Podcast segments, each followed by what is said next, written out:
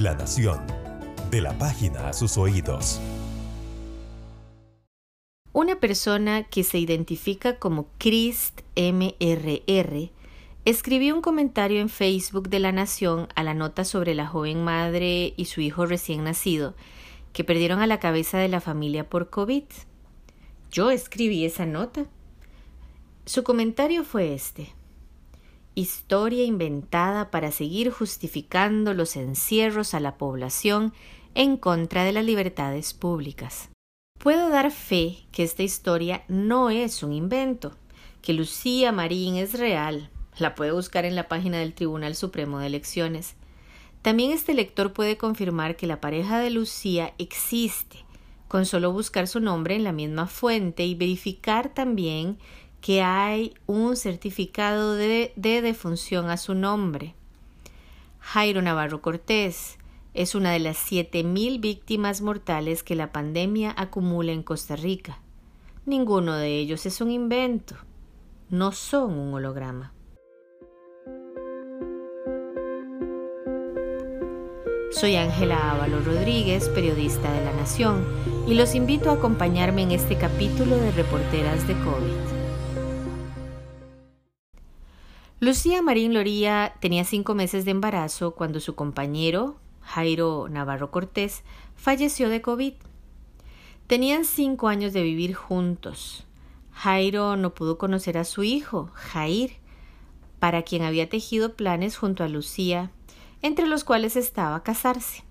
A lo largo de estos meses de pandemia he escrito muchas, muchísimas historias de personas que han perdido a seres queridos debido a este virus pero la de Lucía y su pequeño Jair, hoy de un mes y tres semanas de nacido, es una de las que más me ha conmovido.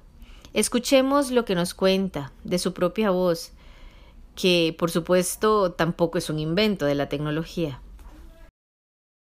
Entonces viera que fue como un dolor muy grande porque yo pasaba con el teléfono, yo ni dormía.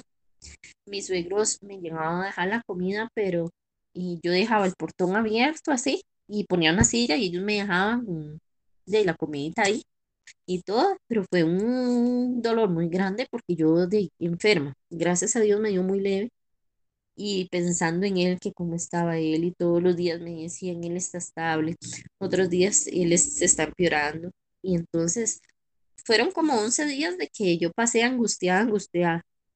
Ya esos días pasaron, un día que yo salí, yo estuve 11 días en cuarentena el día, el 11 de mayo, estaba yo en la casa y como yo estaba helada, me salí y me fui para donde mis suegros, que ya me dejaron salir. En eso me llamó el doctor, me dice, vea, yo le soy muy sincera. Yo quiero decirle, me dice, ¿usted es la esposa de Jairo? Le digo, yo sí, señora, y me dice, vea, yo le voy a ser muy sincera, él no va a resistir mucho. Él ya se le ha hecho pruebas, se le han hecho exámenes y los medicamentos no nos están dando en eso el 11 de mayo me dijo el doctor que él ya no resistía más. Me dice, tienen que estar preparados en cualquier momento. Me dice, a él se le reventó un pulmoncito.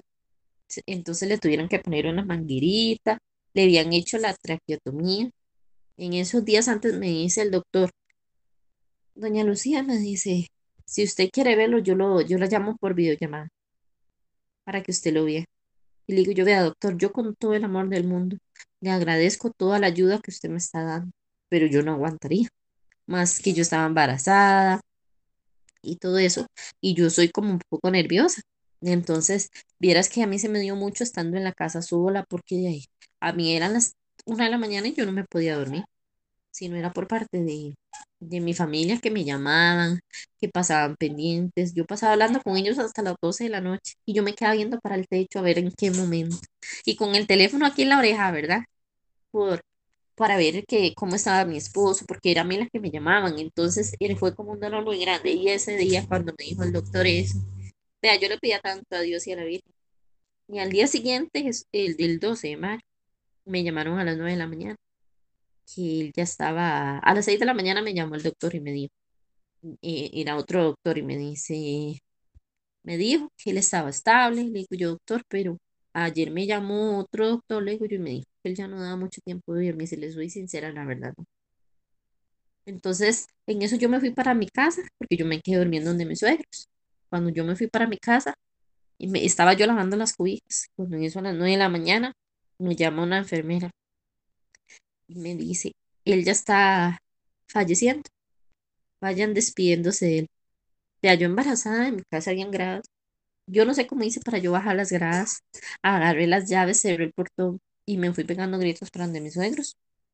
En eso yo llegué y ya nos despedimos de él, ¿verdad? Pero el despido de fue que a él se lo pusiera en el teléfono en el oído y nosotros decirle las cosas, ¿verdad?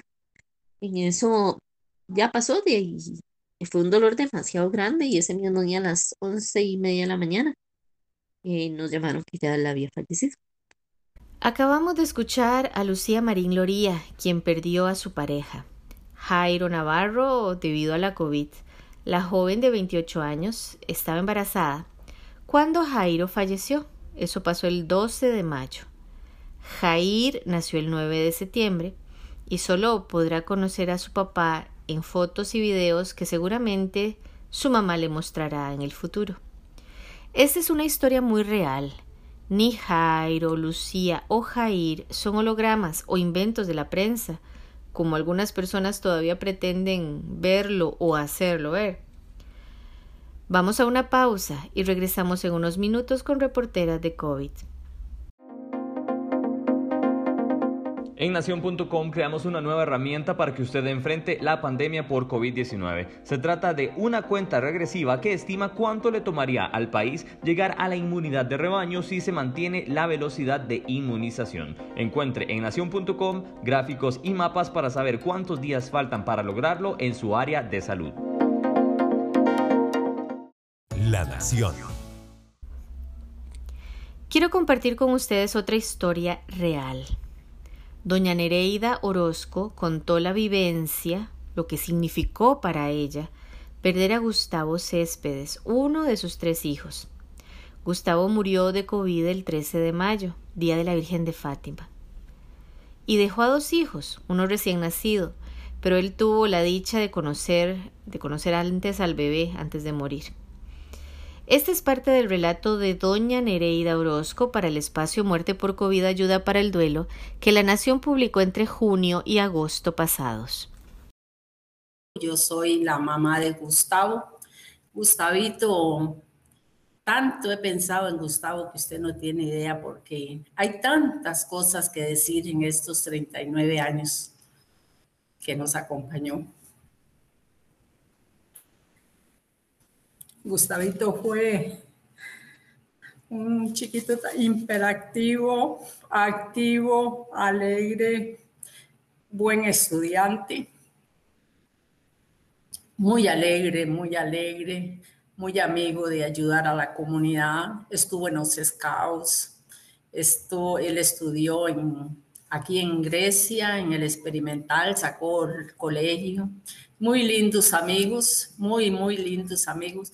Gustavito tiene, tenía un don que atraer, atraer a la gente porque era tan cariñoso, tan dado, tan dado que viera que ahora que usted dice esto de, me pongo a ver yo de, del día de que Gustavito murió, el 13 de, de mayo, los chiquillos corrían para buscar una foto para ponerla en la misa en la iglesia para, para, porque como no había cuerpo, había que poner una foto y no encontraban una foto con él, solo. Gustavito tiene miles de fotos, miles, y no se encontraba siempre con un grupo, con otro grupo, con un amigo, con otro, con otro. Son montones de fotos de todos y él nunca estaba solo, siempre con esa risa tan espontánea. El día el día antes que lo entubaron me dijo, mamá dice, yo voy a salir de esta, yo voy a salir. Viera mamá cómo hay gente orando por mí, dice, mamá yo no sabía que tanta gente me quería, dice. Muchas, muchas personas, mamá, son cientos de personas los mensajes que yo tengo, dice. Yo no sabía que me querían tanto. Eso me, me llena, eso me alegra porque él supo toda la vida que lo quisieron mucho, que toda la gente lo quería. el día que papi se fue al cielo, un doctor de la Caribe me llamó. La verdad se me olvidó cómo se llama. Yo estaba deshecha, ¿verdad? Y me llamó y, me decía, señora, dice, lloraba, él lloraba, ese doctor lloraba porque él quería mucho a Tabito, dice que lo quería mucho y me decía, yo le digo una cosa, se lo juro, yo quiero ser como Gustavo.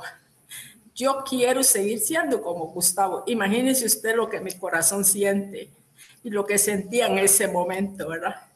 Una gran felicidad de saber que cómo me querían a mi hijo y cómo me lo quieren, porque es una cosa que uno le llena tanto ver cómo le quieren a mucha gente me decía, pero ¿qué fue? Dice, ni que hubiera sido el presidente, vea cómo se llenó el Facebook todo negro, todo negro era. Y decía yo, bendito sea Dios, cuánto amor. ¿Por qué? ¿Por qué? Porque él era especial. Él era un ángel. Gustavito era un ángel en la tierra. El relato de Nereida también es real. Gustavo, como ella bien lo describió, tuvo una vida que hoy añoran sus familiares y sus amigos más cercanos. Tampoco es un invento. El dolor de esta mamá es real. Gustavo no es un holograma ni un invento periodístico.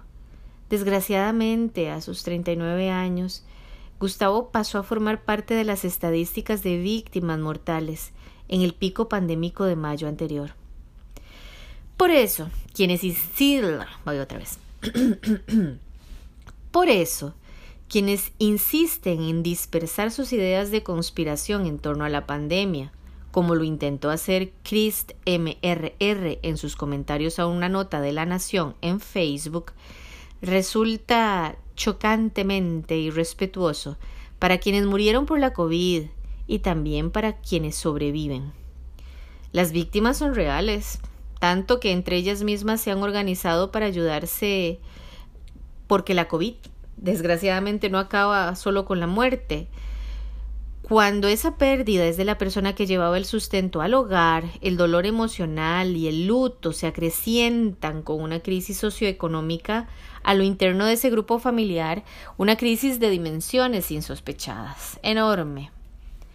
Un grupo de, de dolientes detectó esa necesidad y haciendo un lado el dolor, o mejor dicho, en un hermoso ejercicio de transformar ese dolor en amor, crearon una asociación, la Asociación Pro Ayuda Post-COVID, que hoy apoya a 26 familias, como la de Lucía y su pequeño Jair, y da acompañamiento psicológico para vivir el duelo. Dos médicas destacan en ese grupo de fundadores, neumólogas las dos, Win Chin Chan Chen y Lidiana Ávila. Ambas perdieron a sus amados esposos, también médicos de la caja.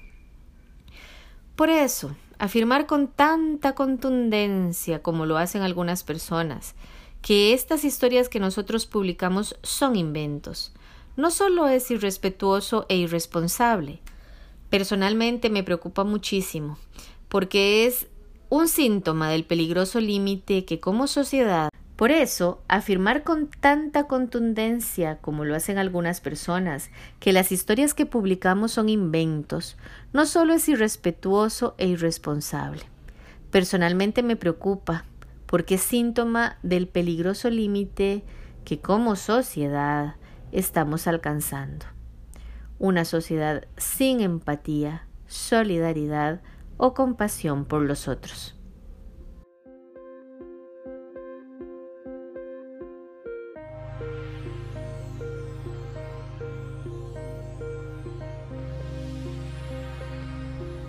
Si te gustó este podcast, compartilo con tus amigos y familiares.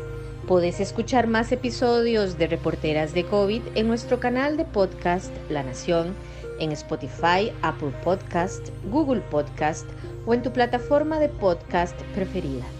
Este es un producto de La Nación. Soy Ángela Ávalo Rodríguez, periodista, y estoy apoyada por Carlos Madrigal en producción.